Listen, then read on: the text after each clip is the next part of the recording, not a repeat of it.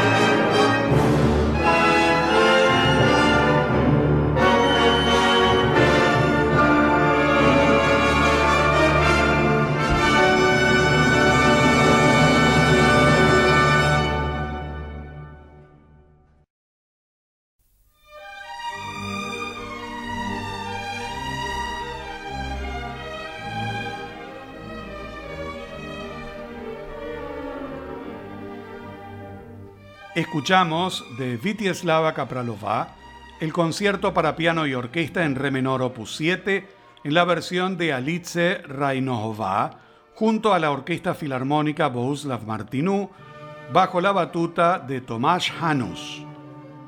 Antes de la despedida, recordamos un comentario que Bohuslav Martinú realizó en 1947 referido a Kapralova. Solo una pregunta me ha perseguido hasta hoy. ¿Por qué el destino le dio tanta energía y tantos dotes extraordinarios y por qué no le dio la oportunidad de poder aprovecharlos? A esta pregunta, creo, nunca recibiré respuesta. Así, amigos, finaliza el ciclo de compositores bohemios. Los invito para reencontrarnos la semana que viene a un nuevo programa de la música de todos los tiempos, aquí en el Mirador Nocturno Radio. Hasta entonces y muchas gracias.